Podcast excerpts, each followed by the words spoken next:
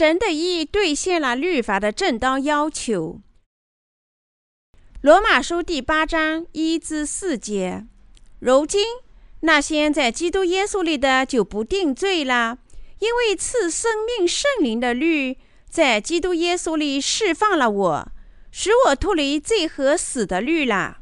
律法既因肉体软弱有所不能行的，神就差遣自己的儿子。成为最深的形状，做了赎罪祭，在肉体中定了罪案，使律法的义成就在我们这不随从肉体，只随从圣灵的人身上。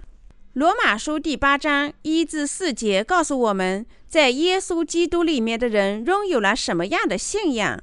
这段经文的秘密就在于我们因信神的义，能满足律法的所有要求。什么叫信神的义的信仰呢？就是对耶稣的洗礼及其血的信仰。我们的主借以斩价天下所有的罪孽。我们因信仰这位追求神意并兑现了神诸般义的耶稣为我们的救世主，就能战胜罪孽。这就是顺从神的意并因信得胜的信仰。罗马书第八章第一节告诉我们。如今那些在基督耶稣里的就不定罪了。只住在耶稣基督里的信仰神的义的人确实没有罪。这种信仰给予耶稣的洗礼及其血，满足了律法诸般的要求。信仰神的义对于重生的圣徒是至关重要的。另外，还有什么办法能使人类无罪吗？由于通过耶稣基督坚定的信仰神的义。他们的罪孽全部消失了，这是因为耶稣为了那些信仰神的义的人，通过洗礼已将人类所有罪孽转嫁到自己身上。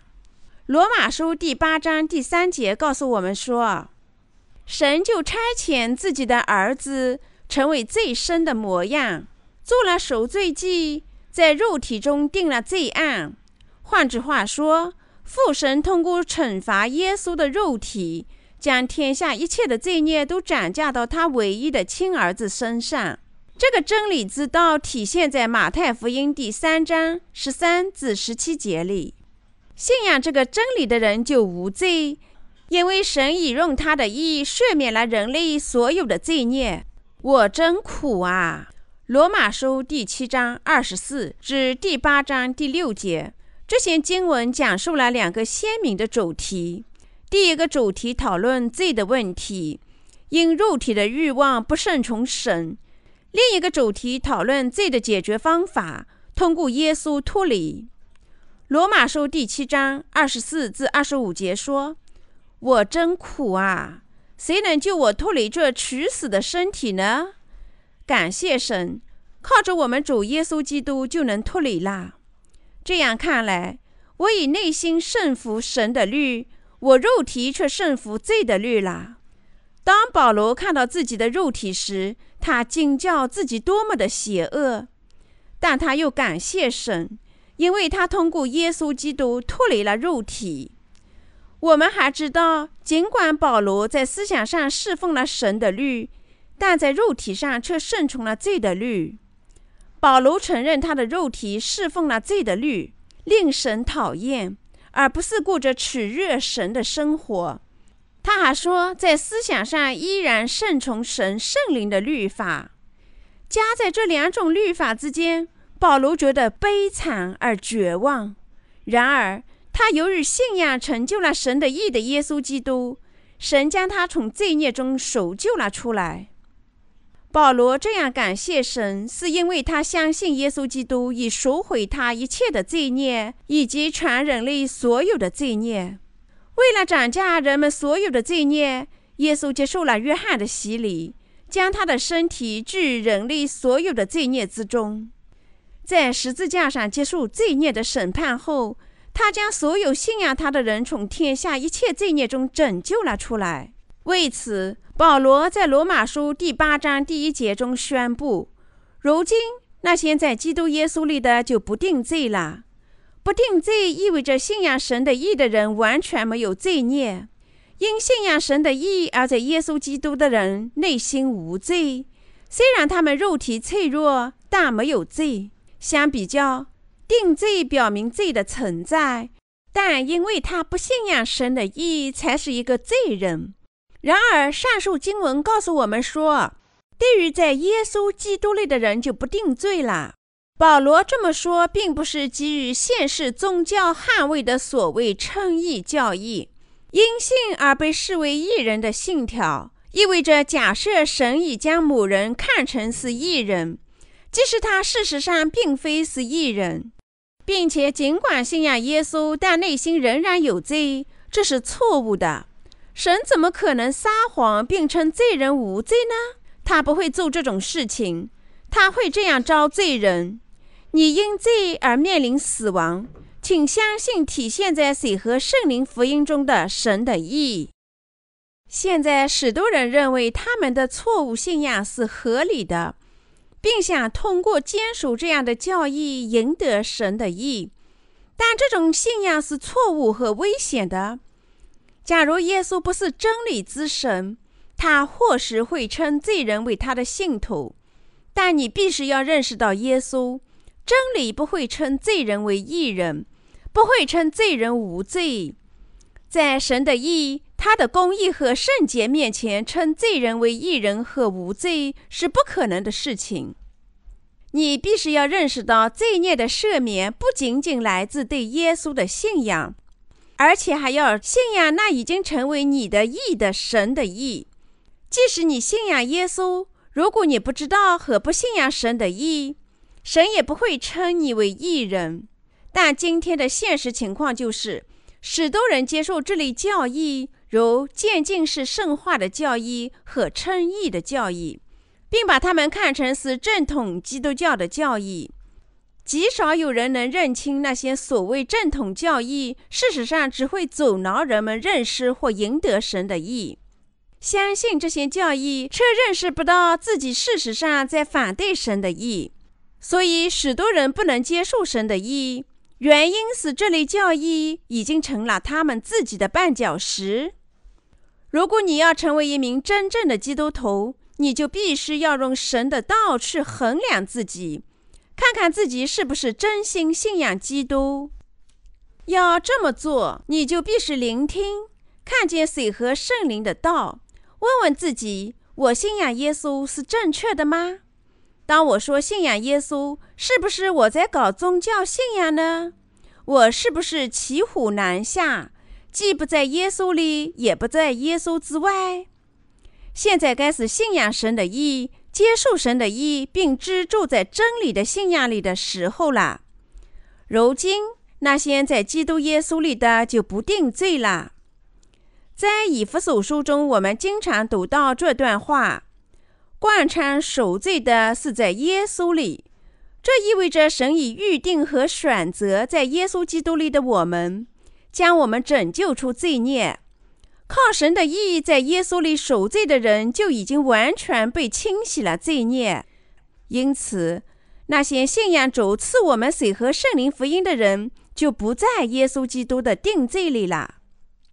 当一个人信仰水和圣灵的福音，他就成了主获得神的义的人，成了传播福音的人。在耶稣基督里信仰神的义，并进入神那张开双臂的人，就无罪了。这就是真理，就是正确的答案。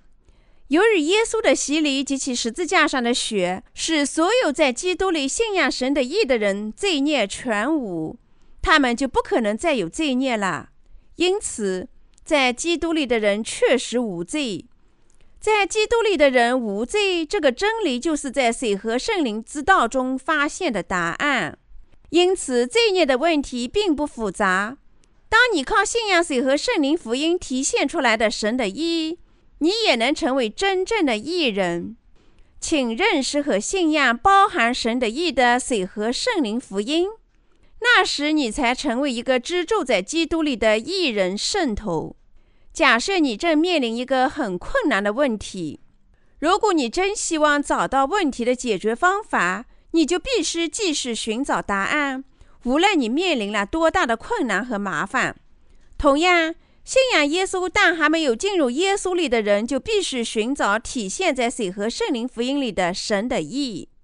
有些人认为基督教就是世界上众多宗教中的一种，他们希望知道和信仰诸如渐进式圣化之类的教义，找到罪孽的解决途径。但他们很快就认识到，无论是这些教义还是他们自己的义，均不能洗清他们的罪孽。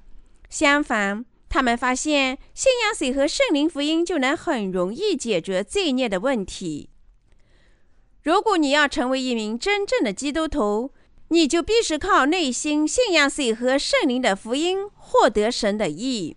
而宗教人士会衡量渐进式圣化教义和称义教义来赢得神的义，企图靠自己的行为去解决所有罪孽问题。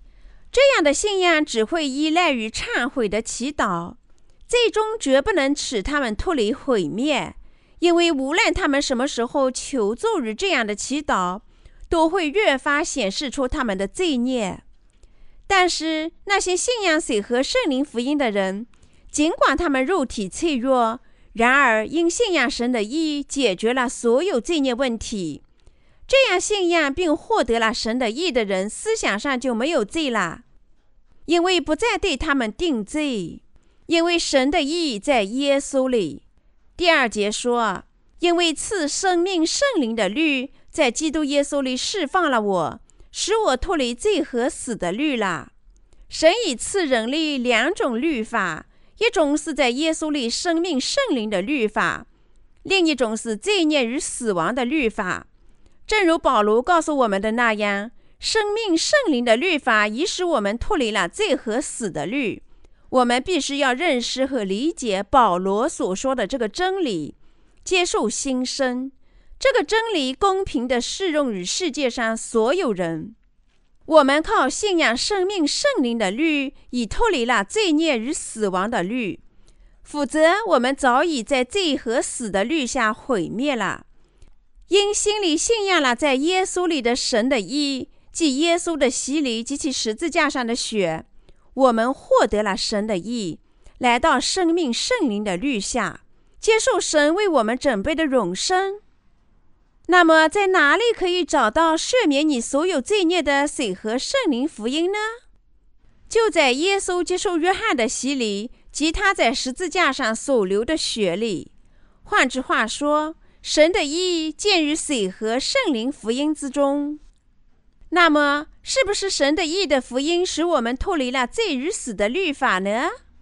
是主降临到世间，在三十岁时接受约翰的洗礼，将天下所有罪孽转嫁到自己身上，被钉死在十字架上，从死亡中升起，拯救我们出罪孽的福音。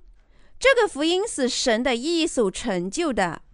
由于神知道人类因软弱注定要犯罪，才将拯救的福音赐给了罪人们，使他们脱离罪和死的律，从而计划将他们拯救出罪孽。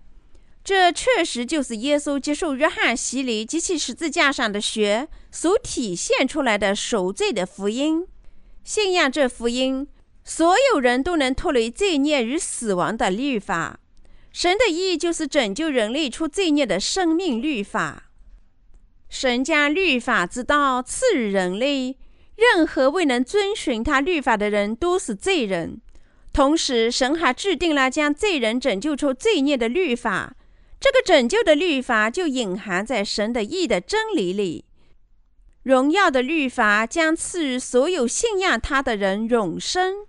神为人类制定的赎罪之法，就是信仰水和圣灵福音的律法，即耶稣的洗礼及其十字架上的血。这种信仰就是生命之法，让人披戴神的义。那么，谁敢违抗生命的律法呢？任何人信仰神赐予的水和圣灵的福音，都能从一切天下的罪孽中得赦。靠信仰就能获得神的义。神是如何赐你生命圣灵的律法呢？派他的儿子耶稣降临世间，生于童女，通过接受约翰的洗礼，将天下所有罪孽转嫁到自己身上，在十字架上为罪孽的工价而死，从死亡中复活，从而消除了天下所有的罪孽，使耶稣成了罪人们的救世主。对于信仰这个真理，即神已赦免我们的罪行，并赐我们新生的人来说，这就是神赐我们生命圣灵的律法。那么，什么是罪孽和死亡的律法呢？那就是神赐人类的戒律。神制定的律法详细规定了什么可做，什么不可做。任何偏离这些戒律的人都是犯罪，死亡的工价应通过地狱里的惩罚来支付。每个人都受死亡之律的管制。但耶稣通过约旦河的洗礼及其在十字架上死亡，将我们拯救出了死亡之律。只有耶稣才能将罪人从罪孽中拯救出来。除了神赐予的水和圣灵的福音能从罪孽中拯救罪人之外，别无他法。所以你们必须要认识到，并相信耶稣是怎么来到这地球上拯救你们的。什么是神的意？今天。许多人承认信仰耶稣，熟知律法，即罪孽和死亡的律法，然而却不知道这个将他们拯救出罪孽的水和圣灵的福音。许多人仍然既是无知的信仰耶稣。从这一点我们可以看出，将水和圣灵福音隐藏得多么深啊！水和圣灵的福音不同于只信仰十字架的福音。大多数的人只强调十字架上的血，因为他们接受约翰的洗礼时候，斩下了天下所有罪孽，而不是被钉死在十字架上。你必须认识到，这种差异决定是上天堂还是下地狱。看起来好像只是一丁点的差别，但这两种理解因人而异，结果根本不同。因此，在你希望信仰耶稣为救世主时，你就必须集中信仰水和圣灵的福音。只有这样做了，你才能从罪孽中得赦。当今许多人承认信仰耶稣，却即使不知道神的意。这些人都希望在神的面前犯尽量少的罪，并圣化自己，靠自己的思想、努力和行为，不可能取得神的意。只有信仰隐藏在水和圣灵福音真理中的赎罪真理，才能取得神的意。试图通过律法圣化自己信仰，是一种不明智的信仰。没有人能够遵循律法的所有要求。在耶稣的肉体中定了罪案。第三节说，律法既因肉体软弱有所不能行的，神就差遣自己的儿子。成为罪身的形状，做了赎罪祭，在肉体中定了罪案。使徒保罗非常细致地见证了水和圣灵之律。这里保罗告诉我们，父神是如何将天下所有罪孽转嫁到耶稣身上的。神就差遣自己的儿子，成为罪身的形状，做了赎罪祭，在肉体中定了罪案。神说，在肉体中定了罪案是什么意思呢？它意味着神差遣自己独生子来到世上，叫他接受约翰的洗礼，将罪孽转嫁到自己身上，从而永远清洗了所有信徒的罪孽。所以说，律法不能做的事情，神做了。神将所有罪孽都转嫁到他儿子身上，从而清洗了天下所有罪孽。因为耶稣死在十字架，并从死亡中复活，我们所有罪孽都消失了。这就是拯救你们福音的真理。这福音就是水和圣灵的福音。神在约翰福音第三章第五节中对尼哥底母说的话，就是福音。人若不是从水和圣灵生的，就不能进入神的国。当耶稣接受约翰的洗礼，在十字架上死亡，并从死亡中复活时，这个揭示神的义的福音就显示出来。马太福音第三章十五节说：“你暂且许我，因为我们理当这样尽诸般的义。”于是约翰许了他。这句经文见证了神的意以及在耶稣身上的表现。当耶稣从加利利来到约旦河，想要受约翰的洗。约翰开始拒绝他说：“我当受你的洗，你反倒上我这里来吗？”但耶稣严厉地命令说：“你暂且使我，我们理当这样尽诸般的义。”在这里，“尽诸般的义”是什么意思呢？他指耶稣通过接受约翰的洗礼，所有人类的罪孽都转嫁到耶稣身上。在耶稣受洗并从水里出来的时候，天就为他开了，神的圣灵仿佛鸽子一样降落。这样有声音在天上说：“这是我的爱子，我所喜悦的。”当耶稣将天下所有罪孽都转嫁到自己身上时，神对耶稣洗礼感到喜悦。在这里，我们明白了三位一体的神——圣父、圣子、圣灵，决定将人类拯救出罪孽，兑现他的应许。圣经告诉我们说，当耶稣受洗时，天为之打开了，然后有声音在天上宣布说：“这是我的爱子，是我所喜悦的。”这就是说，他儿子受约翰的洗，一次性将所有罪孽转嫁到自己身上。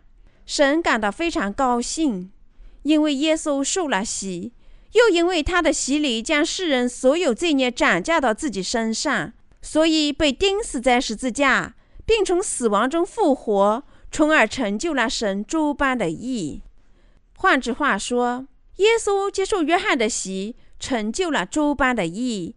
然后他在十字架上死亡，他的洗礼和死亡意味着成就了神诸般的义。耶稣借洗礼将天下所有罪孽都转嫁到自己身上，正因为这样，他才能在十字架上流血牺牲。复活后，他成就了神所有的旨意。神诸般的义意味着除去人类全部的罪孽。为了完成这个义举，耶稣借洗礼转嫁了全人类所有的罪孽，并在十字架上死亡。神诸般的义就是以这种最公义和最正确的方法兑现的。耶稣的洗礼、血和复活成就了神的义，是神的义使我们无罪，使我们置身于神的义。三位一体的神计划，耶稣成就，圣灵见证了神的义。即使现在也是这样，你现在必须信仰神的道，即神就差遣自己的儿子，成为罪身的形状，做了赎罪祭，在肉体中定了罪案。请问问你自己，能否在余生完美的遵循律法的所有要求？当然，你会尽最大努力去遵循他们，但你绝不能完整的靠律法去生活，因为只要违反了一小条律法，就等于犯了所有的律法，《雅各书》第二章第十节。所以在律法之下，人人都毫无例外地成了罪人。